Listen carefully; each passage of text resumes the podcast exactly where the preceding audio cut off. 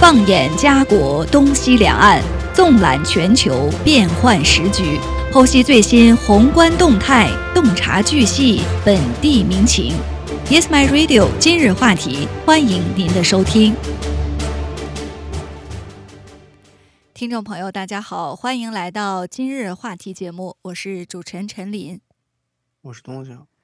呃，今天我们来说一个可能会被所有的加拿大人啊都关注的一个问题，就是加拿大的养老金计划。呃，大家都知道，加拿大呢是一个。福利的天堂，很多人都认为说加拿大在退休之后，我们可以拿到一笔丰厚的养老金，足够维持自己有质量的一个退休生活。但是现在呢，我们发现养老金制度呢却发生了一些转变。呃，那现在我们看到一个新闻啊，就是阿尔伯塔省他们在吵吵闹闹了多年之后，现在呢又。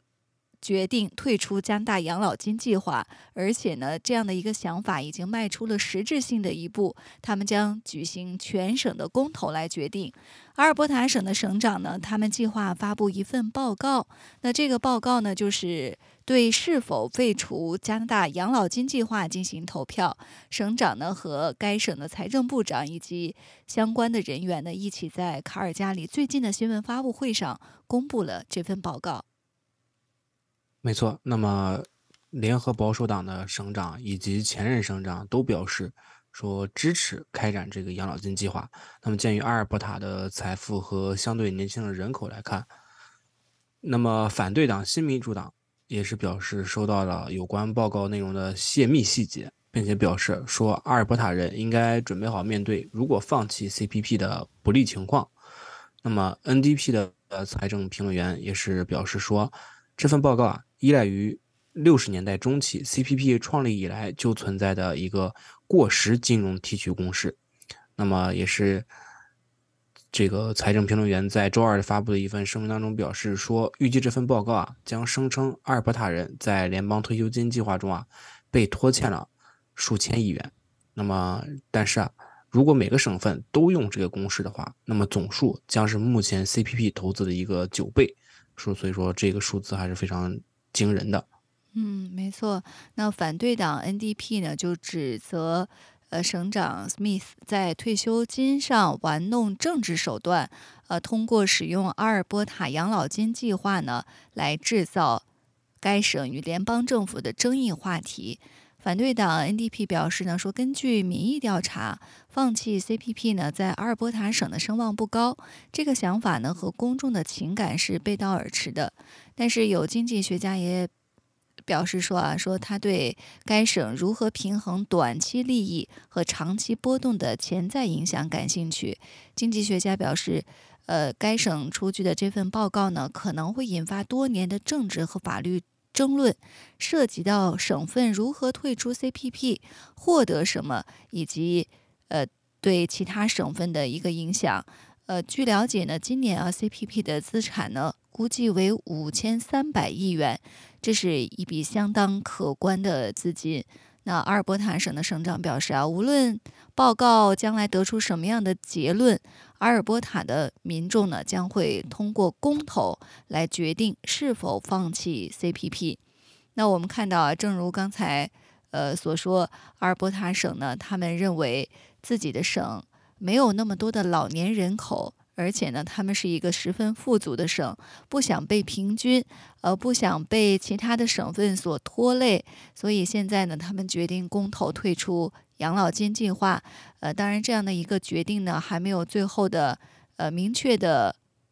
最终敲定。但是，其实也从另外一个方面啊，反映了加拿大养老金计划近年来呢被诟病的一些方面。那我们今天呢，也来。呃，给大家聊一聊啊，加拿大养老金的一个演变。那从最初的这个救命稻草到中流砥柱，那么现在呢又被一些省份所抛弃。呃，到底加拿大的养老金计划发生了一些什么？呃，作为这个全球排名前十的养老基金，加拿大的养老基金呢，它是成立于一九九七年，资金规模呢，当时是高达四千九百七十二亿加元，可以说呢是负担着两千万加拿大人的基本养老，在全球的投资界和养老改革试验场当中都享有盛誉。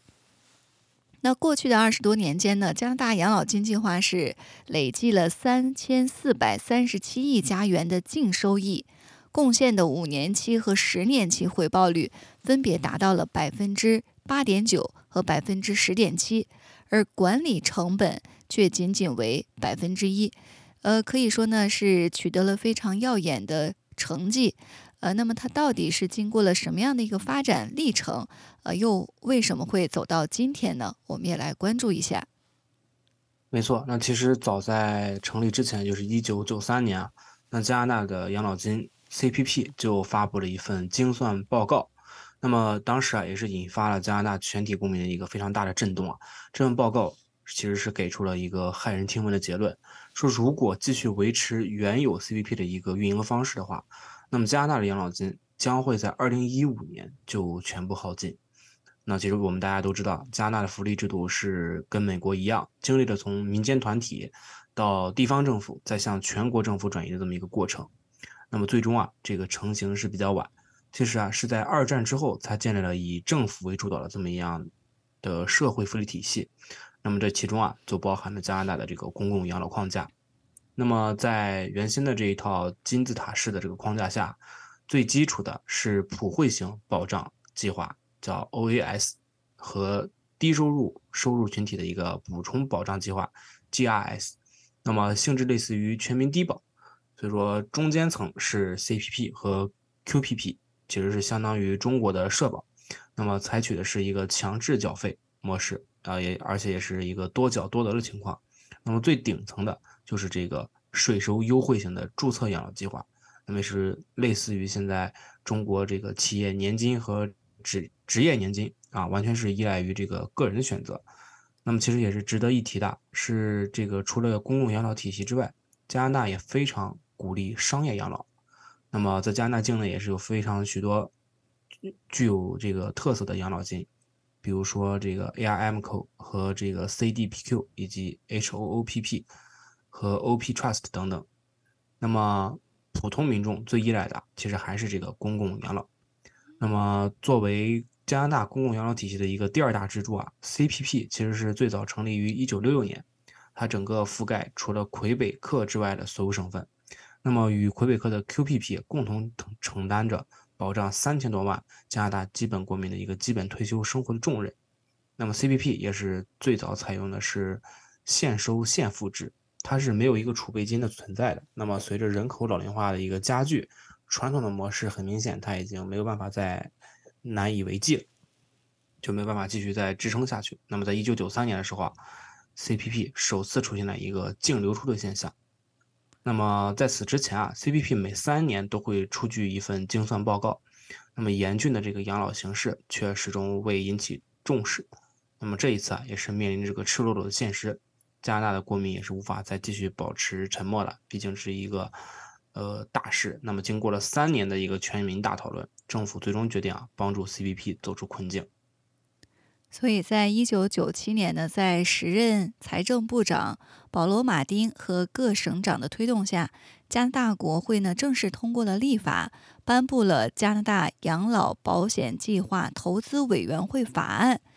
从此啊，就开启了对 CPP 的市场化改造，呃，这在历史上呢被称为是枫叶革命。那这场变革呢是催生了三个最显著的变化：一呢就是转换储备金制度；第二呢是调整投资结构；第三呢是成立养老金管理机构，也就是 CPPIB。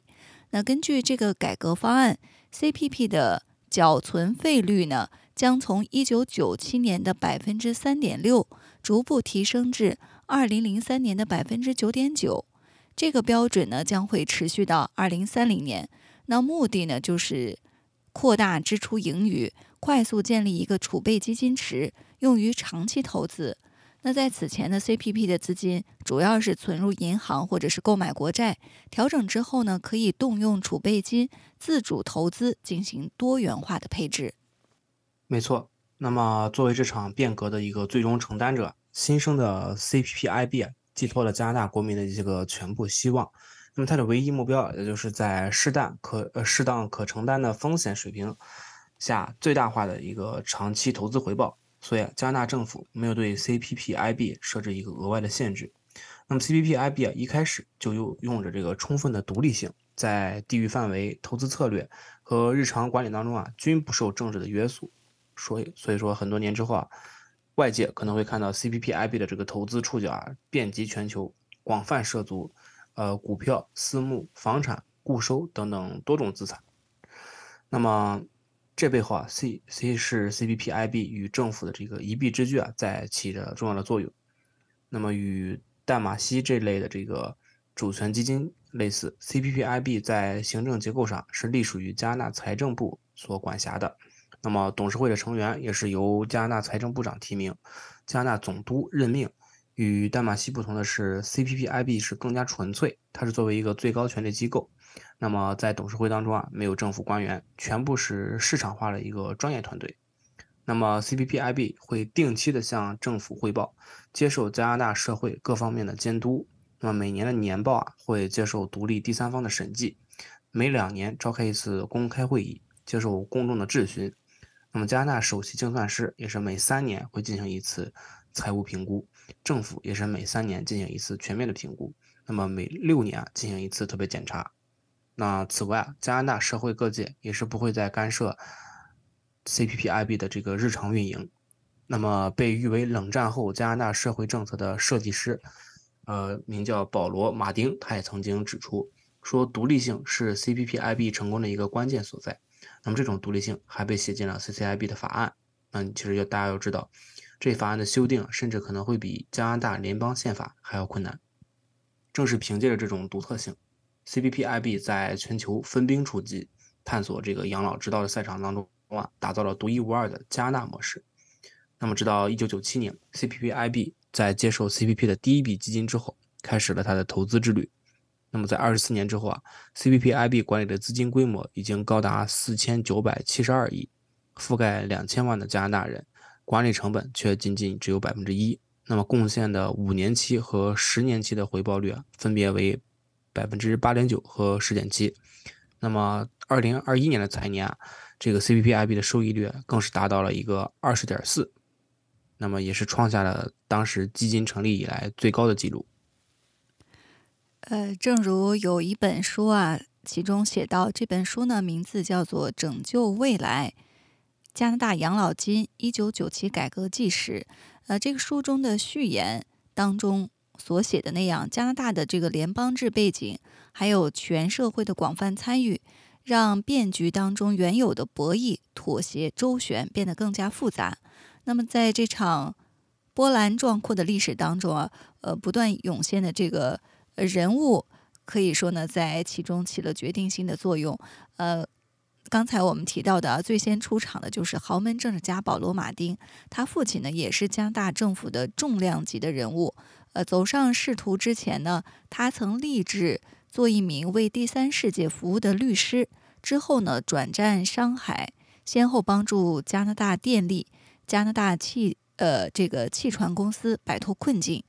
一九八八年呢，保罗·马丁当选为议员。那在此后的政治生涯当中，他也先后担任过自由党的党魁、加拿大的总理。那么在上个世纪九十年代，加拿大经济。当时呢不景气，加上人口老龄化问题，导致政府呢出现了严重的赤字。那这对刚刚就任财政部长的马丁来说，改革福利制度呢势在必行。所以在一九九六年，他就建议对老年保障法进行修订，再将原本具有普适性的老年津贴转向中低收入群体之后，他再次瞄准了 CPP。在一九九七年的二月。CPP 的改革征求意见稿正式推出。错，那当时针对这个 CPPIB 的一个投资模式啊，加拿大国内也是发生了一一场激烈的争论。那么这个争论啊，主要是发生在著名的金融学专家安吉斯教授和 CPP 的总精算师马尔科姆·汉密尔顿之间。那么，汉密尔顿他是主张被动管理，理由是以低成本获得一个市场收益，而安吉斯则则是这个主动投资。他认为啊，结构合理的主动策略其实是更有可能产生超额净回报。那么这种情况一旦僵僵持下去啊，改革不是往后推移，就是最终流产。那么最终啊，以马丁为首的这个政治家发动发挥了平衡作用。加拿大采取了一个折中方案，就是先采取被动式的管理，在条件允许的情况下，可以转向主动管理。那么在二零零六年的时候啊，时机才是真正成熟。推动这一转型的正是大卫·丹尼逊，也是 CPPIB 历史上最长久的一位 CEO。那么在当时啊，CPPIB 在长达十年的被动投资之后啊，资产规模已经达到了六千六百亿加元。那么同期，加拿大的许多养老基金啊，已经主动探索多年，尤其是安大略教师养老基金，在吉姆里奇的带领下，已经建立了成熟的混合投资模型。那么，丹尼逊一上任就挖来了里奇的副手马克·怀斯曼，这是一个关键的人才储备，也已经就位。那么，对于 CPPIB 来说啊，转型主动投资是一个水到渠成的事情。那么，在丹尼逊和怀斯曼的带领下，CPPIB 借鉴了加拿大教师养老基金的混合投资策略，并进行了一些系统的优化。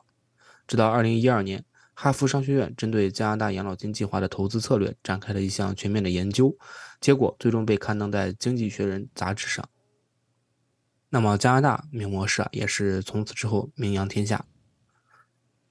那么，在这个丹尼逊时代啊，转型主动投资仅仅是一个开始。在他长达十年的任期当中呢，CPPIB 不仅开启了直投，还启动了全球化。CPPIB 的资产配置呢，也因此发生了变化。呃，从从这个最初的三十比七十的股债组合，逐渐演变成如今的八十五比十五。整体风险偏好的提升，折射的是 CPPIB 认识风险、管理风险的能力急速飞跃。那么，在重塑 CPPIB 的投资业务之外，丹尼逊呢，还为呃养老金基金呢。灌输了一种长期投资的文化。呃，有一句著名的话呢，就是出自他之口。他说呢，最终极的长期投资者，就是在任何市场条件下都不需要被迫卖出。当然，丹尼逊对于加拿大养老基金的影响呢，远不止于此。他还为养老基金呢培养了一个优秀的接班人，就是。马克·怀斯曼，怀斯曼呢是一个地地道道的加拿大人，他拥有耶鲁大学法学硕士和多伦多大学 MBA 的双重背景。在加入安大略省养老基金 OTPP 之前，他也曾做过一段时间的律师。二零零五年进入 CPPIB 之后呢，他就一一路跟随丹尼逊，直到二零一二年。呃，从这个丹尼逊的手上接过权柄，可以说呢，是丹尼逊和怀斯曼一起塑造了如今的加拿大养老基金。没错，那么，其其实，在事实上，呃怀斯曼并没有在这个 CPPIB 掌门人的位置上待很久。在这个二零一五年，他被拉里芬克看中，挖到这个贝莱德担任高管。那么，怀斯曼一度也是贝莱德接班人的热门人选，最后啊，却因为一桩桃色事件而离开。那么，在怀斯曼之后，CPPIB 的掌门人也几乎几度变化，但是基本盘依然是稳健如常。所谓铁打的营盘流水的兵，那么一个真正健康的平台，最终啊，都会有一套成熟的框架。那么，CPPIB 的框架也是经历了几代人的雕琢之后啊，已然成型。那么，著名的加拿大模式啊。也是与耶鲁模式可以并称为这个投资界的泰山北斗。当然，这是在这个理论经典的理论框架当中啊。那么，相较于相较于这个大卫斯文森所开创的这个耶鲁模式啊，实行战略资产配置和战术资产配置的双重框框架。那么，在深度行研的基础上，利用定价偏差，重点聚焦权益类资产，以及择时进行配置。用流动性换取超额收益，那么 CCIP 所主导的这个加大模式，则是更加强调全组合的管理，瞄准的是整体风险的一个特征。那么在类资产中啊，也是辗转腾挪，关注的是这个总体风险偏差。那么其投资框架也是涵盖四个主要部分，分别是参考组合、战略组合、目标组合和实际组合。那其实，在 CCIP 看来啊，传统的资产配置其实是存在着一定的缺陷，不仅忽视了大类资产之间的一个共性，还抹杀了不同大类资产中啊各种子级的一些差异。那么在极端的情况下，投资机构为满足资产配置比例的需求，很可能会被迫买入卖出，造成大量的交易成本。那么 CCIP 啊，也是力求穿透投资组合，将风险因子转化为最直接的股债比。在这个框架当中啊，参考组合呢就是总体的风险中枢，直接锚定公开市场，设定加大养老基金投资组合当中的股债比。那参考组合呢，就是一个呃长期的基准，由养老金。的这个董事会决定每三年呢至少重新评估一次。那早期呢，在这个投资组合当中，加大国债呢是占据了绝对的大头。而如今呢，参考组合的股债比例基本维持在了八十五比十五。呃，可以说这个加拿大养老基金呢，他们在多年的运营当中，形成了一整套的成熟的一个模式。呃，在这个组合管理框架当中呢，资产配置策略和基准配置方法之外，风险监控呢也是核心内容之一。那一般来说呢，呃，养老基金的风险评估和监测手段主要是有六种：建立风险价值模型，进行压力测试，评估交易对手风险，监控外部信用等级，建立内部评级制度。建立资产流动性指标，在二零一八年呢，加大养老基金完成了长期风险模型的构建。呃，这个模型呢，类似于贝莱德的阿拉丁，具备强大的风险管理能力，不仅能够基于潜在的风险因子做出预判，还能基于各种设定预测五年期的潜在损失。针对组合管理的特征啊，CPPIB 在结构组织结构上进行了一定的适配。那么力图啊，通过部门分工合作，实现策略效应最大化。那么总体来说，CPPIB 的风险管控啊，是一个由上及下的一个细化过程。那么由投委会确定整体的风险偏好，在各资产类别中啊，调配风险比例，给出配置方法。由公开和非公开的投资部门负责具体的配置操作。那么最终的结果是，董事会对长期业绩负责。承担参考组合业绩与基金长期收益目标的偏离，而管理团队则是负责年度业绩，承担实际组合与参考组合的业绩偏离。那么毫毫无疑问的是啊，这种极度细化的投资框框架与 CPPIB 自身的属性是分不开的。那么作为一位一个负担加拿大两千万人，当然现在是三千万人养老问题的一个主权基金啊，需要严格保证投资的这个有节奏落地，以及。实现养老计划正常的配给和可持续增值。那么，在问责制的情况下，其投资模式和执行过程必须极其透明，不能留有任何混沌空间。对，所以我们回顾了这个加拿大养老金啊，它是多年来一个非常成熟的、收益率很高的一个运营模式。但是现在呢，随着我们加拿大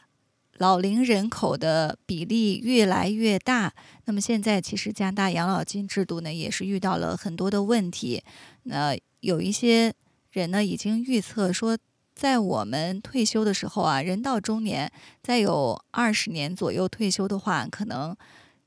届时领取的养老金根本就维无法维持一个有质量的生活。所以现在加拿大养老金制度恐怕是又到了一个改革的关口。呃，也是考验这个政府决策人员的智慧。那现在阿尔伯塔省呢，呃，在这个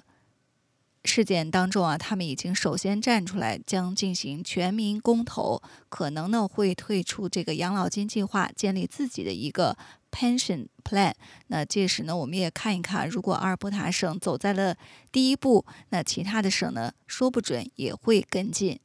呃，接下来呢，我们再来关注一下。中国方面的话题，那么在近日啊，中国召开了一个有关经济政策的吹风会议，在其中呢释放了中国经济的一些重要信号。那比如说之前啊有一些唱衰中国的论调，呃，还有呢有说法说中国经济是不是通缩，还有关于汇率的一个风险。呃，等等这些问题。那接下来呢，我们给大家分享一下，在九月二十号，中国国务院新闻办公室召开的国务院政策的例行吹风会上，呃，相关的人员呢对这些问题和质疑进行了一个回应。九月二十日，国家发展改革委会副主任丛亮也是在新闻当中表示，反唱反驳唱衰中国论调，这是注定不会实现的。那么，从亮指出说，目前啊，内外部看空中国、唱衰中国的杂音是不少的。那么，我想说的是啊，这种论调过去从来没有实现过，现在和未来也注定不会实现。那么，从亮表示说，展望未来，随着存量政策和增量政策的叠加发力，政策效应不断的累积，积极因素不断增多，我们是有完全理由有相信中国的经济将会回升向好，长期向好。那么，根据介绍。随着政策组合拳效果不断的显现，八月份规模以上工业增加值和社会消费品零售总额增速是有所恢复的。那么进出口降幅收窄，居民消费价格由减转涨。那么工业生产者出厂价格和企业利润降幅持续收窄。全国城镇调查失业率小幅回落，制造业 PMI 持续回升，经济运行中的一些积极因素在积累。亮点在增多，社会预期有所好转。丛亮表示说，当前中国的经济运行中确实还存在着不少困难与挑战，但是看中国的经济发展必须贯通历史、现在和未来，看大势、看走势。回顾历史，即使面对1998年亚洲金融危机、2008年国际金融海啸的巨大冲击，那么中国的经济啊不仅屹立不倒，而且还在应对当中越来越发展壮大，不断跃上新的台阶。可以说，风雨越大，越展现出中国经济的强大韧性。那么，也是有理由相信，只要中国上下同心，只要坚持做好自己的事，那么中国的发展就没有过不去的坎儿。那第二个在会议上谈到的重要话题呢，就是物价走势。中国国家发改委副主任丛亮指出呢，说中国经济不存在所谓的通缩。呃，他说，近年来在国际高通胀的背景下，有些国家的通胀率呢达到百分之九以上，而中国的物价总水平呢保持相对稳定。今年以来呢，物价仍然是在低位运行，需要引起重视。但是，综合物价水平、需求恢复、经济增长、货币供应量等这些因素一块儿判断，中国经济呢不存在所谓的通缩，后期呢也不会出现通缩。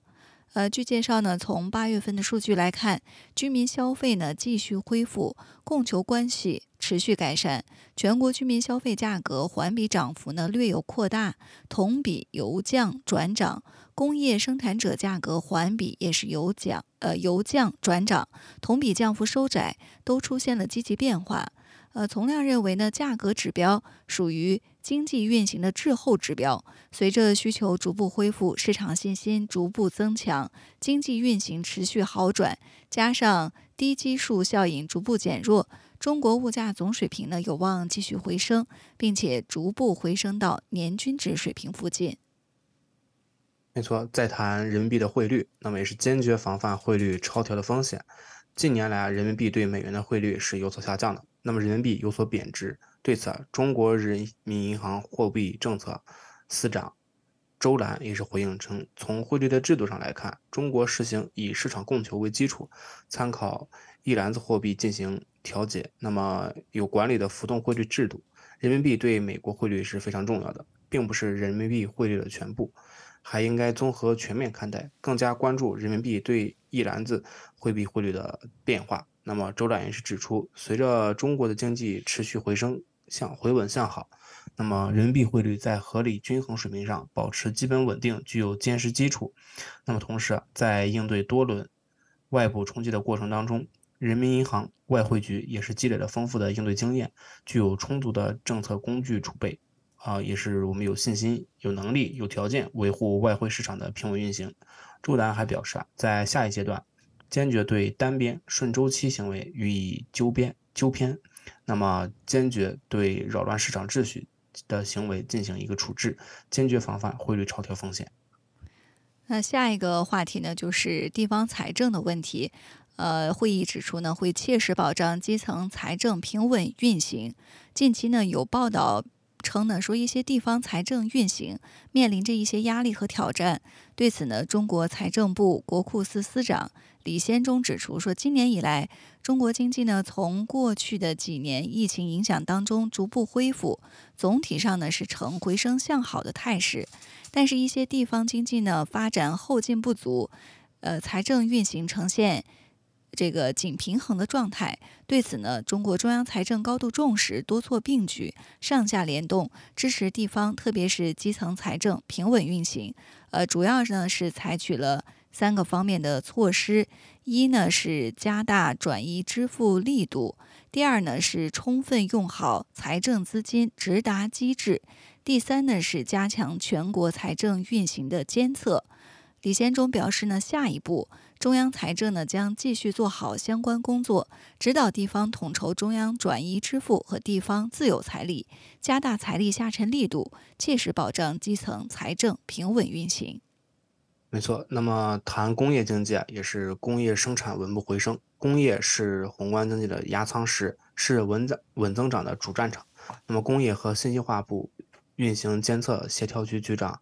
陶青指出啊，在八月份。中国规模以上的工业增产值增加值同比增长的是百分之四点五，那么增速啊较上月加快了零点八个百分点。根据介绍，工业生产者出厂价格指数，也就是 PPI 持续收窄，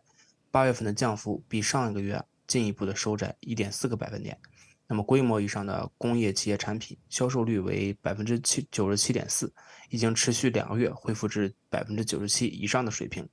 那么企业利润降幅也是进一步的收窄，前七个月规模以上的工业企业利润同比下降百分之十五点五，但是降幅已经连续收窄。随着上游原材料的价格下降，那么企业营收也是出现好转，企业成本压力也是有所缓解，企业信心也在逐步增强。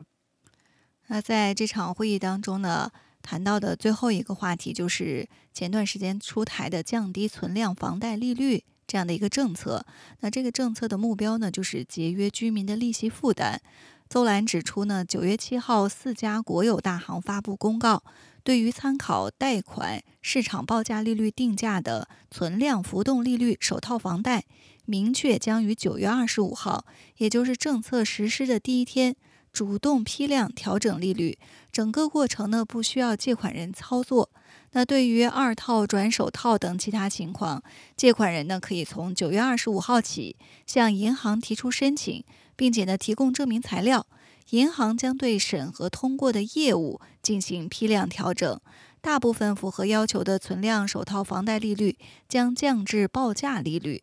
二零二二年五月以后的将降至报价利率减二十个基点，直接下调至政策下限。中小银行呢，也在陆续参照国有呃银行制定并发布实施细则。那据估计啊，超过九成符合条件的借款人，可以在第一时间呢充分享受政策的红利。其他借款人的存量房贷利率也将在十月底之前完成调整。那邹兰认为，存量房贷利率的降低呢，可以节约居民的利息负担，显著显著增强消费能力。这一次的政策调整利好呢是中长期的，可以持续为近几年较高利率贷款买房的家庭减少支出，从而支持提升居民的消费能力，有效促进消费增长。以上呢就是我们今天给大家分析的，呃，分享的在九月二十号中国国务院新闻办公室召开的。政策例行吹风会上释放出的一些中国经济的重要信号。那今天的今日话题呢，到这里就结束了。非常感谢大家的收听，下期节目再见。